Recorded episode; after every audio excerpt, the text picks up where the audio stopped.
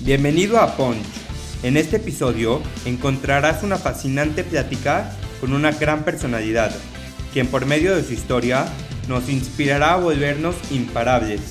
Además, nos dará grandes consejos de vida y nos contará cómo ha podido levantarse de los knockouts que ha recibido. Prepárate para aprender y disfrutar. Esto es Punch y yo soy Edio Mizrahi. Hola a todos, Ponches, bienvenidos una vez más. Hoy vamos a tener un súper episodio ya que tenemos una invitadaza. Ella es Alessandra Rojo de la Vega y estoy súper entusiasmado de tenerla con nosotros. Bienvenida, Ponch. Gracias por tu tiempo y por inspirar a tantas y tantas personas. Muchísimas gracias a ti por la invitación. Te saludo con muchísimo gusto a ti y a todas las personas que amablemente nos regalan un poquito de su tiempo para escucharnos. Líder es la palabra que define a Alessandra ella es el ejemplo perfecto que si se quiere, se puede. Diputada local de la Ciudad de México, mamá, empresaria, cofundadora de la Fundación Muy México, creadora de contenido inspiracional en redes sociales y una mujer auténtica, audaz y fuerte, apasionada por el medio ambiente y los derechos humanos. Pues bienvenida Punch, qué orgullo y qué emoción tenerte aquí con nosotros en este episodio que sin duda alguna va a ser súper enriquecedor. Muchas gracias a ti por la invitación. Mucho éxito en este proyecto. Gracias. Siempre al inicio de cada episodio tenemos una sección llamada la 5D. Son cinco preguntas completamente aleatorias, cortas, con respuestas muy cortas para empezar a entrar en el tema, ¿va? Va. ¿Cuál es tu libro favorito? Eh, Las mujeres que luchan se encuentran. Es, es el que estoy leyendo ahorita. ¿A quién admiras? A Michelle Obama. ¿Qué te quita el sueño? Las injusticias. ¿Qué le dirías a tu yo hace 10 años? Sigue como vas. Sí, vas a llegar muy lejos. ¿Qué te hace sentir orgullosa de ti misma? Eh, ser tan perseverante y luchar para conseguir mis objetivos. Y ahora sí, cuéntanos un poco más de ti. ¿Cómo eras de Chava? ¿Qué estudiaste? Yo estudié comunicación en la Ibero. De Chava era, como sigo siendo, muy perseverante, con un carácter muy fuerte. Siempre he tenido un carácter fuerte y, muy determinada. yo creo que tan determinada que a veces me aferro tanto a las cosas que acaban consumiendo mi vida, aunque muchas veces esto no sea lo mejor. ¿Y cómo comienzas tu trayectoria como diputada en la Ciudad de México? Bueno, a mí me invitan a formar parte del Partido Verde, me dan una oportunidad y literalmente me enteré un día antes que iba a ser diputada. Yo estaba en la lista, pero eh, el que iba a entrar en vez de mí era un hombre, y un día antes cambian por un tema de género precisamente, eh, la reforma de paridad de género tenía que haber 33 hombres, 33 mujeres, y yo fui la, e, ese cambio para que hubiera 33 mujeres. Entonces, siempre lo digo, me debo doblemente a las mujeres por esta causa. Me enteré un día antes y, creo que esta falta de experiencia en la política, porque sí había estado en comunicación política, pero no adentro de, que es muy diferente. Y esta falta de experiencia me hace libre, ¿no? Me da libertad de proponer, de ayudar y de no buscar intereses personales o económicos, al contrario, seguir con mi lucha que había tenido desde la sociedad civil desde antes. Y sí me atrevo a decir que, pues, parte de los logros que, o, o más bien todos los logros que he tenido en esta legislatura, pues también se lo debo a la gente que me sigue en redes sociales y con los que estoy relacionada pues en mis, en mis redes sociales. Recientemente se escuchan muchísimos movimientos para proteger al medio ambiente y justo tú, que eres una mujer súper perseverante y determinada, eh, lograste algo que para muchos era imposible. ¿Cómo lograste que aprueben la reforma para quitar el plástico en la Ciudad de México?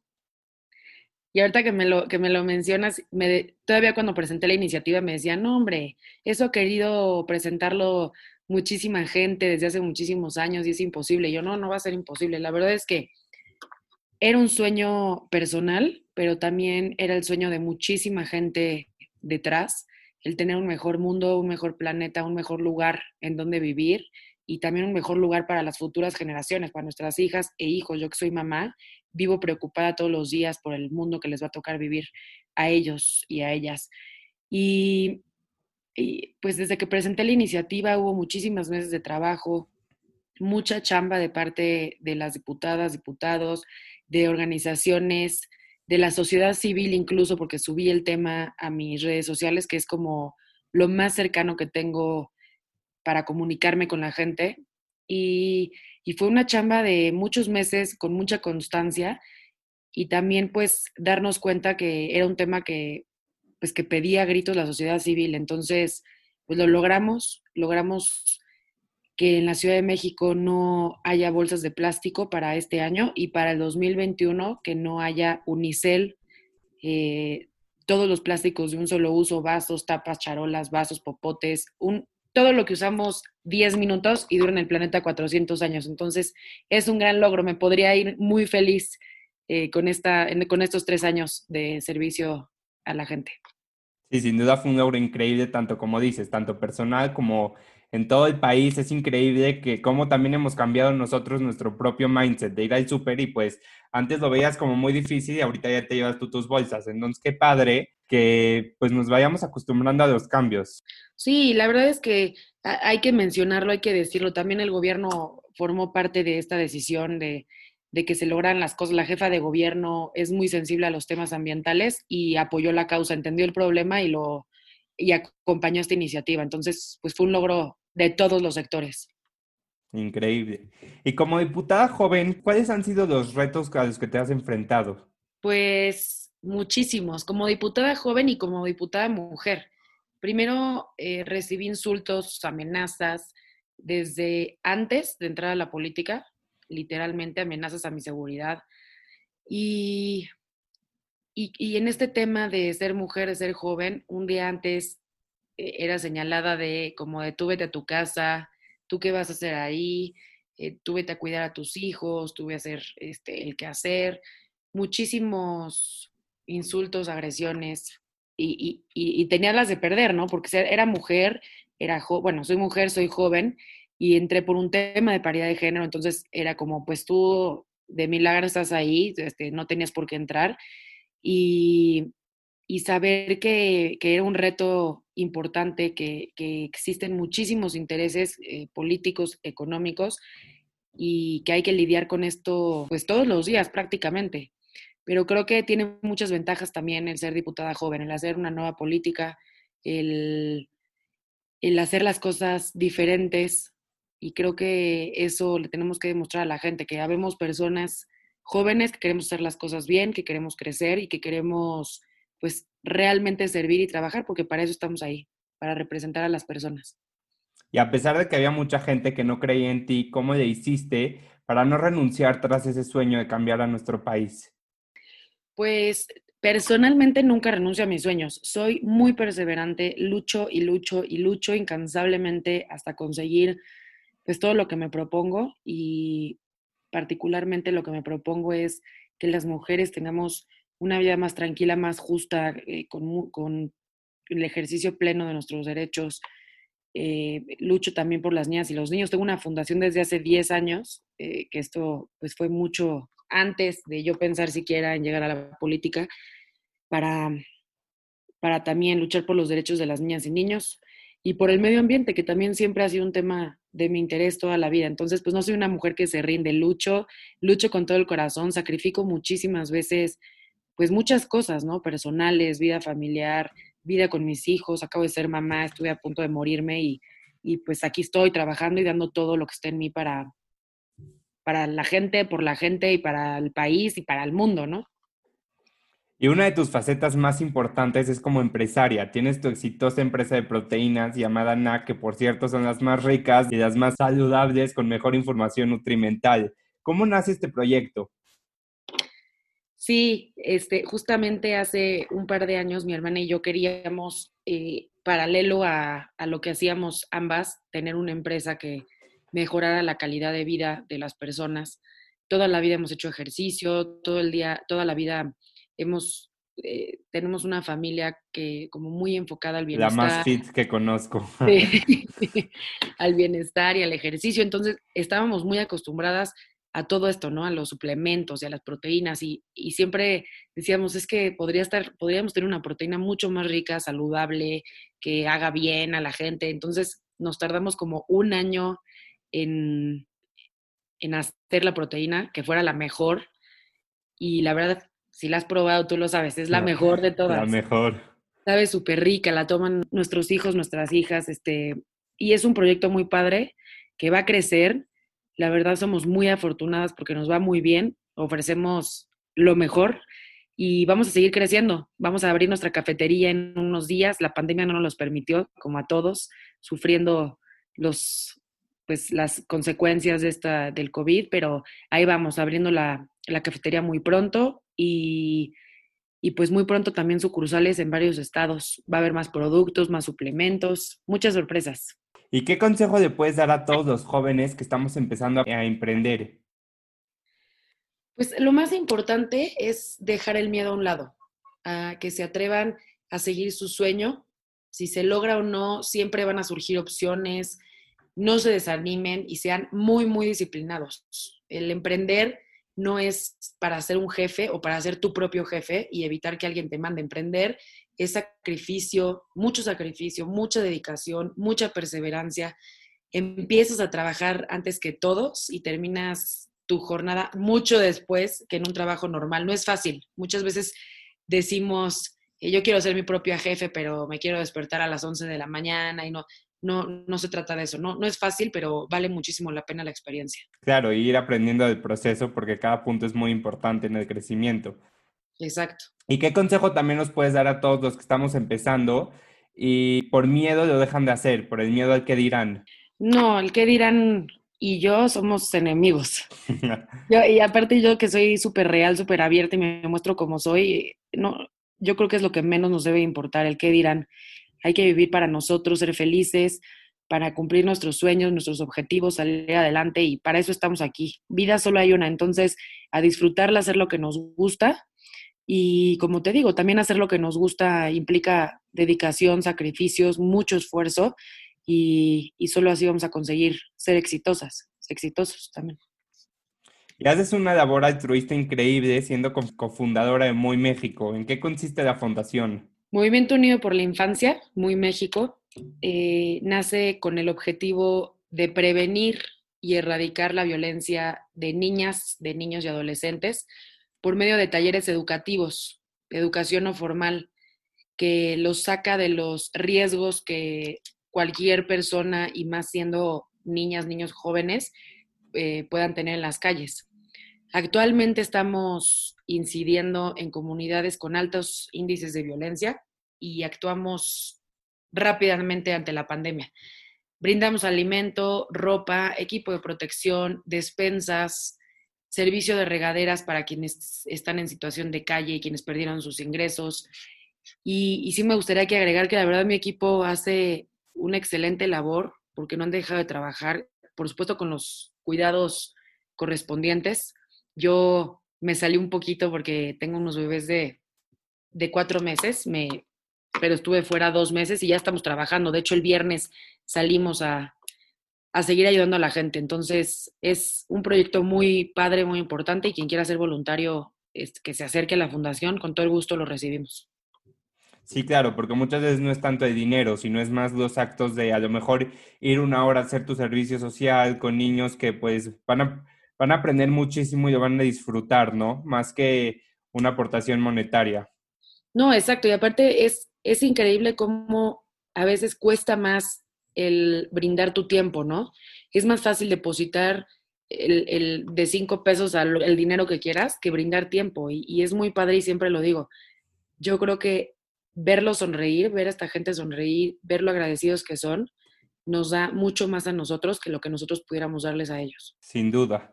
Y además de todo lo que llevamos platicando, eres una gran mamá. ¿Qué consejo le puedes dar a todas las mujeres que nos escuchan para poder tener un balance en sus vidas?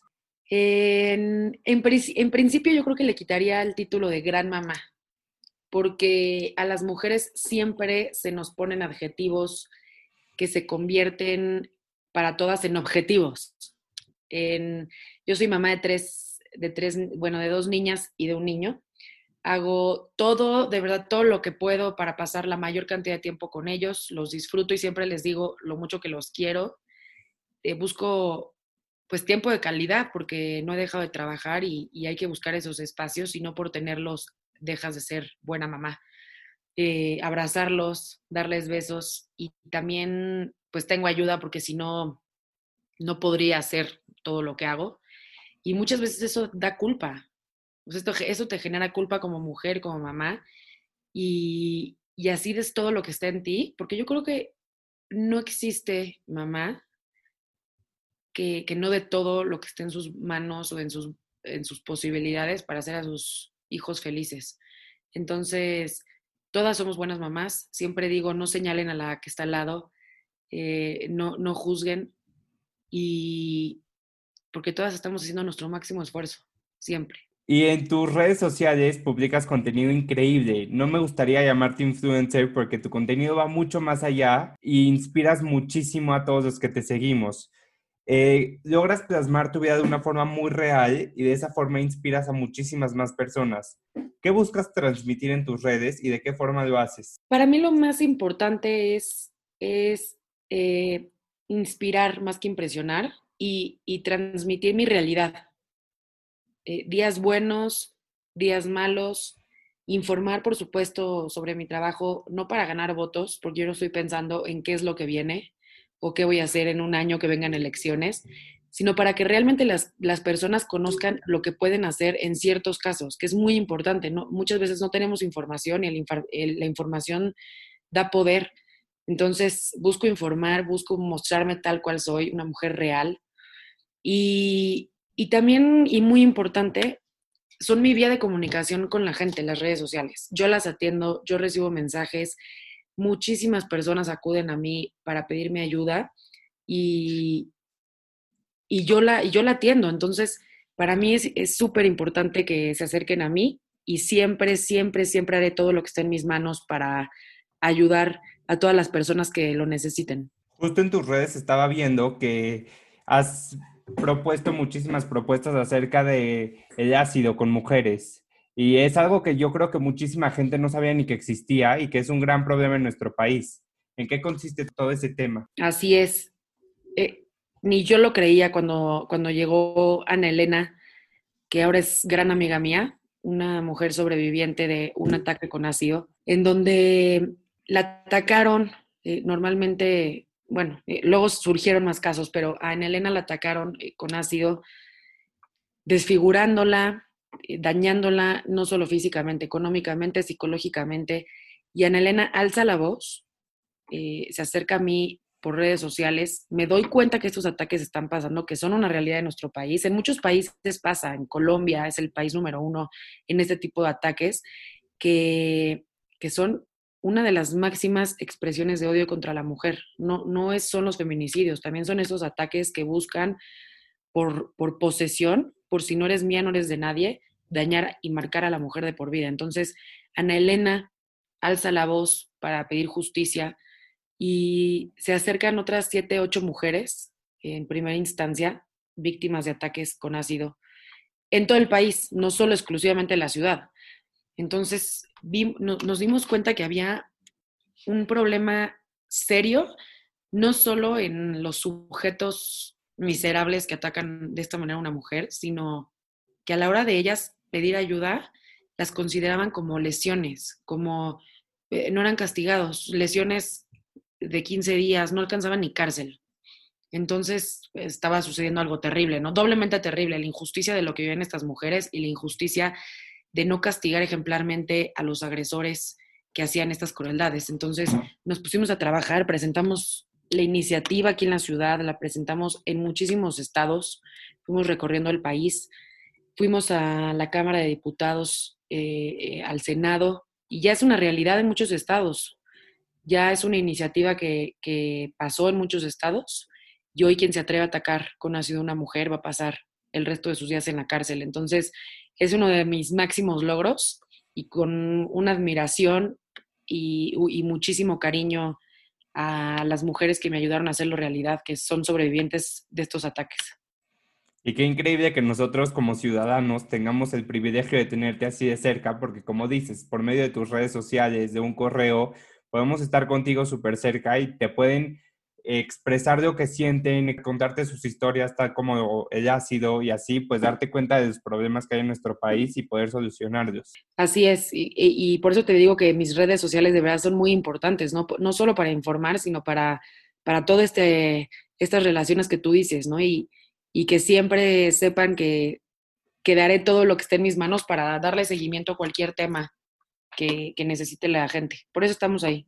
Eres una mujer muy auténtica que proyectas muchísima seguridad y confianza en ti misma. ¿Cómo te cuidas? ¿Cuál es tu rutina de amor propio? Pues eh, toda mi vida he estado acostumbrada al ejercicio. Mis papás de chiquita, creo que era más eh, obligación, ya sabes, de, te castigo si no haces ejercicio, más que ir a la escuela. O sea, una disciplina en, en el ejercicio impresionante. Entonces nos los inculcaron. Mis papás son súper, súper deportistas y disciplinados y desde chiquita yo traigo eso, ¿no? Clases de todo. Y, también yo creo que por eso en mi fundación puse eh, este, clases no formales, ¿no? De, de, deporte, porque de verdad es muy importante que los niños y las niñas tengan esta, este tipo de educación, te, da responsabilidad, te forja el carácter, pero bueno, eso lo digo yo porque así lo viví. Entonces, mm. para mí es una terapia que, que depura mi sistema, que me aporta energía, que hasta, hasta una terapia mental, de meditación, de relajarme, de soltar cosas que no estén en, mis manos. Y también algo importante que es, he aprendido y lo trabajo todos los días en aceptar mi cuerpo, en, en que no somos perfectas, en que la sociedad nos ha puesto estereotipos, pues, de, de los cuerpos perfectos y, y al mismo tiempo, pues mucha gente se, se edita, ¿no? Y entonces creo que debe haber un tema muy importante de aceptación y amor a nuestro cuerpo, que eso es como lo que estoy tratando de predicar en estos momentos y que ha sido un trabajo constante, ¿eh? porque cabe recalcar que vengo de una familia literalmente perfecta físicamente, entonces ha sido algo que, que me ha costado trabajo, pero ahí voy con, con mucho trabajo, con con mucha aceptación y después de ser mamá, pues hace tres meses de bebés, pues aún más y con pandemia y sin poder hacer tanto ejercicio fuera, peor, ¿no? Se hace lo que se puede aquí adentro, pero sí es parte de mi vida, es parte de cuidar la salud y, y, lo que digo últimamente, cuidar y hacer, hacer ejercicio y cuidar la alimentación porque amamos nuestro cuerpo, no porque odiamos nuestro cuerpo o partes de nuestro cuerpo, ¿no? Y justo qué padre que menciones esto de las fotos que subes recientemente como de editada y de real, porque creo que es un problema que existe muchísimo en la juventud, ¿no? Es como querer impresionar con las redes sociales, querer transmitir una vida perfecta, que realmente no es así. Y de ahí se desatan muchísimos problemas, tanto de aceptación, trastornos alimenticios, pues porque viste a tu amiga con la foto perfecta, pero pues me encantó cuando tú subiste tu video literal como le estabas editando y te tardaste 30 segundos y fue un cuerpo completamente diferente. Entonces es muy importante también transmitir eso. Sí, yo creo que hoy en día las personas que, tenemos cierto, cierta influencia en redes sociales, tenemos que, tener esa responsabilidad porque muchísima gente nos sigue, eh, gente joven, que, somos ejemplo a seguir de muchas personas y tenemos cierta responsabilidad. E, eso conlleva, ¿no? Entonces, pues aceptarnos, aceptar la realidad. No tenemos cuerpos perfectos, todos tenemos defectos, todos tenemos que aprender a querernos y amarnos como somos y, y romper también con estos estereotipos y estos eh, este, impuestos por la sociedad en donde si no eres talla cero no estás bonita y en donde si tienes celulitis y estrías, qué asco. Entonces es un poco de, de, lucha por, por, por, de luchar por, por el amor propio, ¿no? Y, y, que es un tema, ¿eh? Para mí es muy difícil. Sí es difícil, no es nada fácil, pero ahí vamos, día con día. Y mencionabas algo de la meditación, ¿meditas? Eh, intento, la verdad me cuesta mucho trabajo meditar, pero la meditación como, como quieta, ¿no? Hago yoga, pero una forma de meditación para mí, que cada quien tiene que encontrar sus vías, es hacer artes marciales, aunque no lo creas, es una forma de meditar. Hacer ejercicio, correr, cuando te cansas muchísimo y estás en ese estado crítico, y eso lo aprendí de mi mejor amigo, este, cuando estás en ese estado crítico y aprendes a respirar y a controlar, sacas muchísimas emociones. Es como la yoga, cuando estás muy incómodo en una posición, eh, tienes que aprender a respirar y eso se, se, se, traslada a la vida, ¿no? Entonces, cuando tengas situaciones muy, muy oscuras, muy confusas, que te quiten la tranquilidad, aprendes a respirar, aprendes a controlarte y pues es parte de. Me encantó esto que mencionaste del ejercicio porque para mí también es mi pasión y es increíble acabar con una cantidad de endorfinas y ahí es cuando más ideas se te vienen a la mente, ¿no? Cuando más tranquilo te sientes, por más que estés agitado, que estés corriendo, como dices, en pleno arte marcial, son cuando más ideas te vienen a la mente, cuando más calmado estás y es un momento increíble para conectar contigo mismo. Sí, totalmente. Es una súper, súper terapia. Y como te dije al comienzo, eres el claro ejemplo que si se quiere, se puede. ¿Qué te motiva a seguir adelante y a seguir luchando por tus sueños y por un México mejor? Pues me motiva imaginar un país justo, un país y un mundo donde las mujeres podamos ejercer plenamente nuestros derechos, donde haya igualdad de género.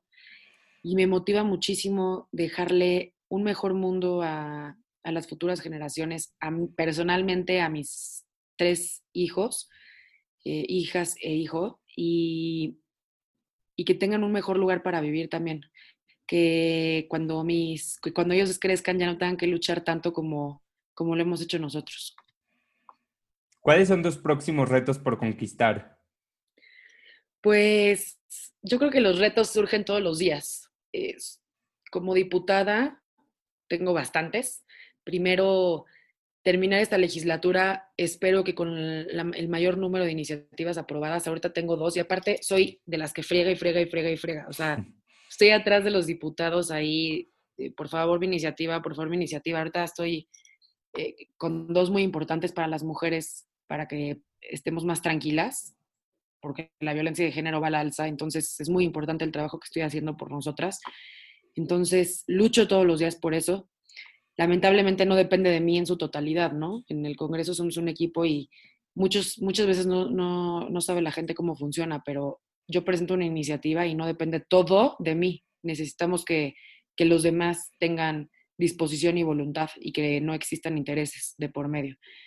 Eh, eso, pues, siendo diputada en la empresa, abrir nuestra cafetería a corto plazo, eh, meter todos los nuevos productos que, tenemos, suplementos, cosas para niñas y niños, cosas eh, deportivas, eh, muchos, muchos nuevos productos y espero que podamos abrir cafeterías en todo México y seguir en ese tema creciendo. Y por supuesto que como mamá y personalmente con, eh, seguir con mi familia unida, tener salud, ver crecer y a mis hijas e hijos sanos y educarlos pues con nuevos conceptos, con nuevos conceptos sin roles de género y por supuesto, con muchísimo amor. Ya me emocioné con esto que dices de una nuevo, un nuevo sabor de proteína, a ver con qué nos van a sorprender. Te va a encantar, ¿eh? Ya, ya, ya está, yo ya la probé, pero si, si, te, si te digo cuál es, mi hermana yo creo que viene y me agarra. ¿Y cómo te ves en cinco años? Pues sabes que a mí, a mí no, me, no me gusta imaginarme muy a futuro. Vivo el presente a todo lo que da. Siempre es uno de mis lemas, vivir al máximo y en verdad lo hago. No, no estoy pensando ni siquiera en un año qué va a pasar conmigo. No, no me gusta porque siento que dejas de vivir en el presente, le, dejas de, dar, de, tomar interés a todo lo que vives todos los días. Yo me concentro en el hoy y lograr lo que, lo que empiezo hasta que lo cumplo, ¿no? Muy perseverante. Entonces, pues no sé, no sé. Y, y sí les daría como consejo vivir el hoy. Pensar en el futuro luego provoca muchísima ansiedad. Y, y más ansiedad, aparte de la pandemia que estamos viviendo, no. Entonces, vivir el hoy, lograr hoy lo que me estoy proponiendo y lo demás se dará en consecuencia. Me encantó tu forma de verlo. ¿Cómo te podemos encontrar en redes sociales? Eh, arroba Alessandra con doble S RDLB, que es Rojo de la Vega, mis iniciales. Y y por favor búsquenme porque yo atiendo mis redes. Normalmente los políticos luego les atienden las redes a alguien más. Yo sí quiero aclarar que yo atiendo mis redes, que soy súper cercana a la gente que me escribe y también que me tengan paciencia porque me llegan miles y miles de mensajes y a veces no me doy abasto en contestar, pero intento.